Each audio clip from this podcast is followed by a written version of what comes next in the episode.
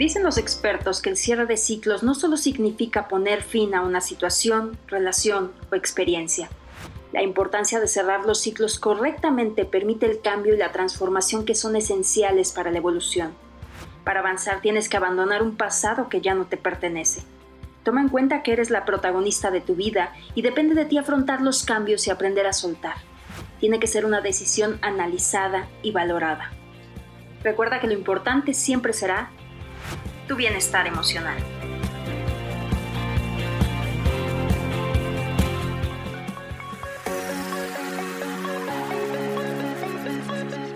Las mujeres estamos en constante evolución y tenemos muchas metas por cumplir, pero al mismo tiempo queremos disfrutar la vida, hacer lo que nos gusta y ser felices. Inspírate, crece, diviértete, ama y ve por tus sueños. Yo soy Cintia Dávalos y esto es Hechas en México.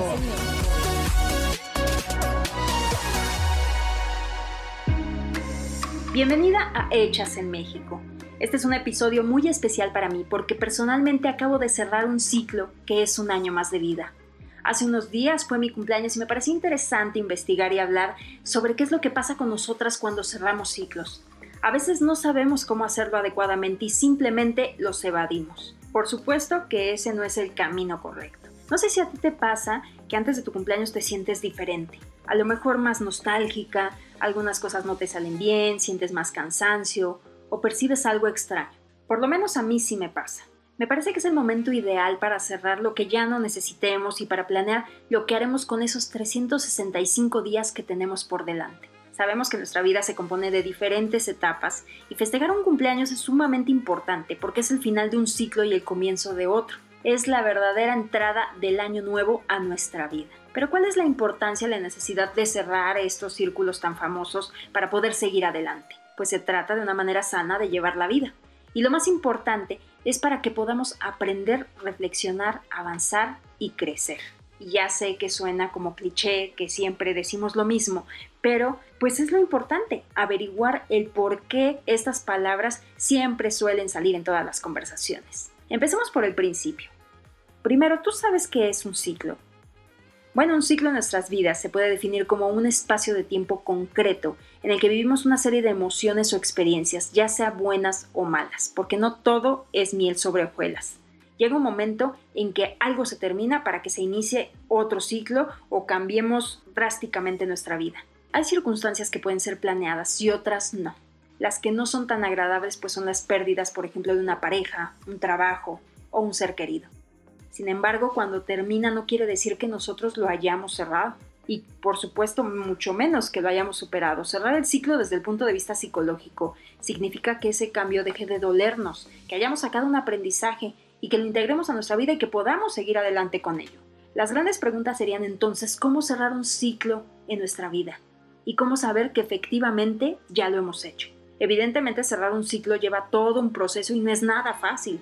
Lo primero es que cuando sucede hay un gran impacto en nuestra vida. Esto va a dar un vuelco y es normal tener diferentes reacciones y emociones. Tristeza, culpa, rabia, confusión, miedo.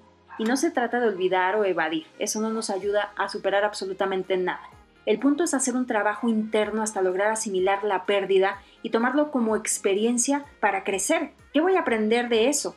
No verlo como una caída para debilitarnos y sentirnos peor y deprimirnos. Hay una frase del escritor argentino Julio Cortázar que dice, nada está perdido si se tiene el valor de proclamar que todo está perdido y hay que empezar de nuevo.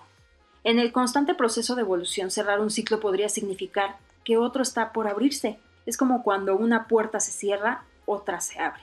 Cerrar ciclos no es necesariamente darse por vencida o abandonarlo todo. Se trata de entender que también podemos cambiar de dirección para ir a lo mejor a un lugar mucho mejor, crear nuevas metas, nuevas experiencias. Y si tú estás conforme con tu vida, está bien, pero si quieres soltar y cambiar el rumbo, también puedes hacerlo. Primero analiza tu entorno, pregúntate qué está pasando, qué te incomoda, qué se va a acabar, que es uno de los puntos clave. ¿Qué has ido postergando durante meses o años? La renuncia a lo mejor de un trabajo que no te hace feliz ni te satisface. Hay que ver y analizar profundamente qué es lo que queremos y hacia dónde queremos avanzar. También dejar de engañarnos, no podemos seguir cargando con problemas y hacer como si no pasara nada. Hay que encarar los asuntos que por desidia han formado parte de nuestra vida y se han convertido en los inquilinos incómodos que no nos atrevemos a echar de nuestra vida. Entonces ha llegado el momento de soltar y vivir. Tenemos que hacer una desintoxicación interna y cerrar esos ciclos. El pasado ya está atrás y déjalo ahí. Tu camino está hacia adelante. Piensa que ya no eres la misma de hace 5, 4 o 2 años y por esta misma razón ya no hay nada del pasado que te ate. Da por terminado tu duelo, rencor, si traes ahí algún resentimiento, todo eso hay que clausurarlo, nos estorba. No olvides que la palabra mágica es aprendizaje. Piensa que te dejó esa experiencia, cómo lo vas a integrar a tu vida, qué fue lo importante y la lección de vida que te dejó. Pero ya sé que a veces te preguntas, ¿por qué no puedo cerrar ciclos? El problema es que muchas veces quedamos estancadas hasta en cosas que no queremos. Hay estudios que demuestran que aproximadamente el 80% de las personas trabajan en algo que no les gusta. O nuestra mente se queda atrapada en momentos pasados que conforman ciclos a los que ya no queremos pertenecer. Y nos frena, por supuesto, truncando nuestro presente. Por ejemplo, hay muchas personas que les cuesta trabajo jubilarse se aferran a su trabajo y no se dan la oportunidad de cerrar esa etapa en su vida. Se privan de vivir otras cosas por costumbre o simplemente por miedo. O cuando se está en alguna relación tóxica de amistad, trabajo o de pareja. No quieres romper con ello y sigues ahí en situaciones que te quitan paz y tranquilidad en tu vida. Pero es simplemente el apego, el vínculo afectivo que nos ata a las cosas o a las personas, en muchas ocasiones sin sentido, ¿eh? Claro, todo cambio requiere un riesgo y tú decides si te atreves a dar ese paso o te quedas ahí. Y si logras salir de todo esto, de todas estas emociones, viene el trabajo más duro, porque debemos comenzar a adaptarnos. Un claro ejemplo es la situación que vivimos actualmente con la pandemia. Nos ha cambiado a todos.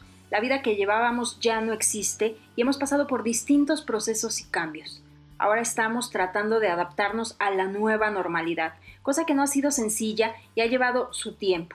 Así igual cualquier circunstancia. Y todos estos cambios han sido diferentes para cada uno de nosotros. Todos tenemos una percepción distinta de lo que está pasando. Entonces, ahí que el proceso sea más complicado para unos que para otros. Pero es absolutamente normal. Cada quien lleva sus procesos de forma adecuada y como lo considera necesario. Hay muchos que a lo mejor pedirán ayuda profesional porque no pueden de plano salir de estas circunstancias solos. Se envuelven en un círculo vicioso del cual pues es complicado dar como ese paso y tampoco se vale juzgar. Y todos vivimos realidades y circunstancias distintas. Entonces hay que tener también empatía con otros para poder en su debido momento tal vez apoyar y respetar el proceso que está pasando. Eso de recordar es volver a vivir, es cierto, pero también de momentos buenos. No te llenes de malas experiencias, de situaciones que te llenan de amargura y de emociones que no te van a llevar a ninguna parte.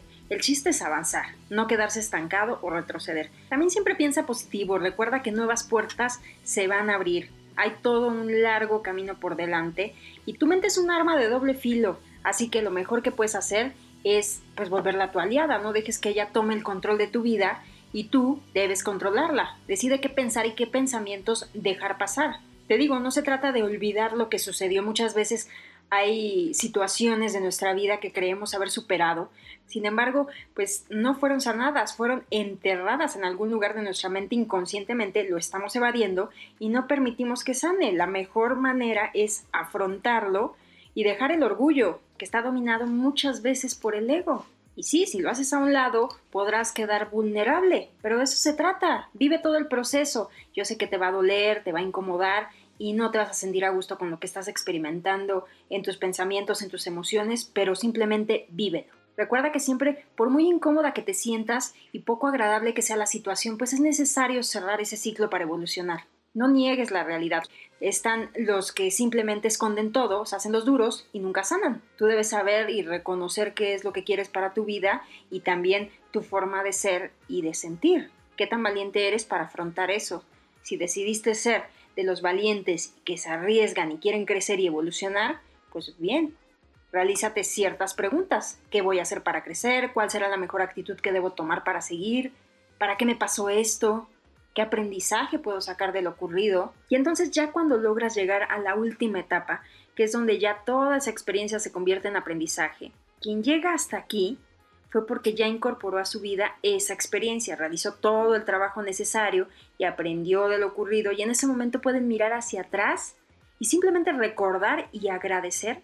Ya no sienten dolor, ni rabia, ni tristeza, resentimiento. Simplemente te sientes tranquila y con una sensación de libertad y una fuerza interna que es la que te va a ayudar a impulsarte para seguir adelante. De verdad que todo esto te va a hacer una mujer mucho más fuerte, más llena de confianza y sobre todo con la certeza de que a pesar de todas las dificultades pasadas, puedes siempre crecer, siempre mirar hacia adelante. Y es cierto que después de la tormenta viene la calma. Luego de cerrar un ciclo correctamente, siempre se abre la posibilidad de iniciar otro en tu vida y uno que traerá cosas mucho mejores. Eso te lo garantizo. Y ahora déjame platicarte otra cosa. ¿Te acuerdas que al principio del episodio dije acerca de el año nuevo en nuestra vida que es nuestro cumpleaños? Pues bueno, según la numerología, el año está dividido en 7 ciclos de 52 días cada uno, son los ciclos de 52 días que empiezan con el día de tu cumpleaños y te ayudarán a entender y predecir muchos aspectos de tu día a día. A partir del día de tu cumpleaños, debes contar 52 días para establecer el primer ciclo. Por ejemplo, mi cumpleaños es el 16 de octubre, así que si sumo 52 días, mi primer ciclo termina el 6 de diciembre. Entonces, el segundo ciclo comienza del 7 de diciembre al 27 de enero. Hay que continuar así hasta que completes los 7 ciclos, ¿no? ¿Y qué significa cada ciclo? Bueno, pues el primer ciclo tal vez es el más importante, pues empieza con tu renovación, que es tu cumpleaños. Dicen que es el mejor momento para impulsar planes nuevos. Pasas por un momento de vitalidad, tu percepción de ti misma es la mejor, estás llena de confianza, es el mejor momento para los comienzos. Durante el segundo ciclo, estás más introspectiva y vulnerable sentimentalmente. Las dinámicas familiares y de pareja pues te afectan más profundo. Eso sí, es el mejor momento para encontrar y reforzar tu seguridad emocional. El tercer ciclo. Este ciclo es perfecto para el trabajo físico, que quiere decir que pues es el momento de ir al gym o hacer cualquier deporte. Además es el momento de buscar ascensos y construir proyectos. Cuando llega tu cuarto ciclo, aquí dicen que hay que tener cuidado porque estás muy sensible, así que hay que alejarse de las influencias caóticas que te rodean. Y por otro lado, esa sensibilidad se refleja en una inspiración espiritual que mejora tu intuición. En el quinto ciclo dicen que es tiempo de promoverte, que hay que echarse porras y tienes todas las de ganar porque además vives golpes de suerte. En el sexto ciclo es el momento de darte un descanso, o sea, salir de vacaciones, despejarte y en ese periodo no hay nada mejor que socializar y admirar la belleza de la vida. Y concluimos con el séptimo ciclo. Esto quiere decir que tu renovación está cercana. Es hora de reunir toda la energía para regenerarte Así que siempre es bueno descansar. Y para empezar un nuevo ciclo con todo, haz muchísimos planes, reflexiona, simplifica y como decimos aquí, inspírate. Agradezco mucho tu compañía y que estés aquí. Ya sabes cómo encontrarme, arroba soy en Twitter, Instagram y Facebook. O también puedes seguir este espacio en arroba Hechas en México podcast. Ahí te espero. Y recuerda que la felicidad es una elección. Nos escuchamos pronto.